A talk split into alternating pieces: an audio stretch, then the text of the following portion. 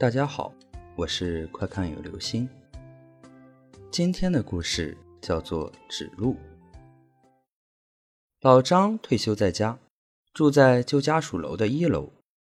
上午，有人在门口敲门。老张打开门，是个面容和善、彬彬有礼的白衣男人。您好。请问阿五住在这栋楼的哪里？三零二。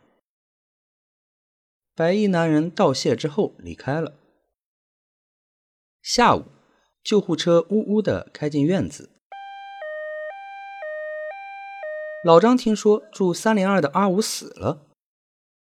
第二天上午，白衣男人又来敲门。您好。请问美美住在这栋楼的哪里？四零幺。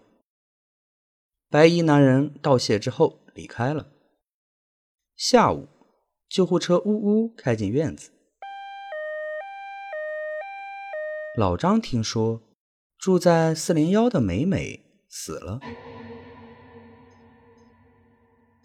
第三天上午，白衣男人又来敲门。老张犹豫了很久。还是咬着牙开了门。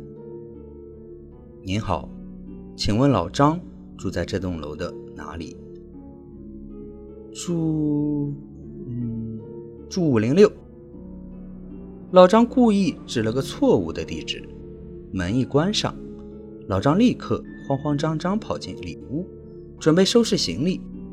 门突然又开了。走进来一个黑衣老人，面貌狰狞可怖。你、你、是谁？我是死神。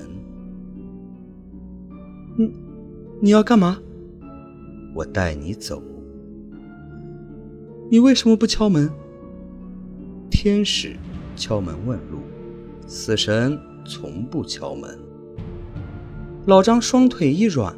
瘫坐在地上，死神越靠越近，低着头看向他。我有个问题，刚才天使来接你，你为什么指错路呢？好了，这就是今天的故事，指路。当你撒谎时，却可能迎来更可怕的后果。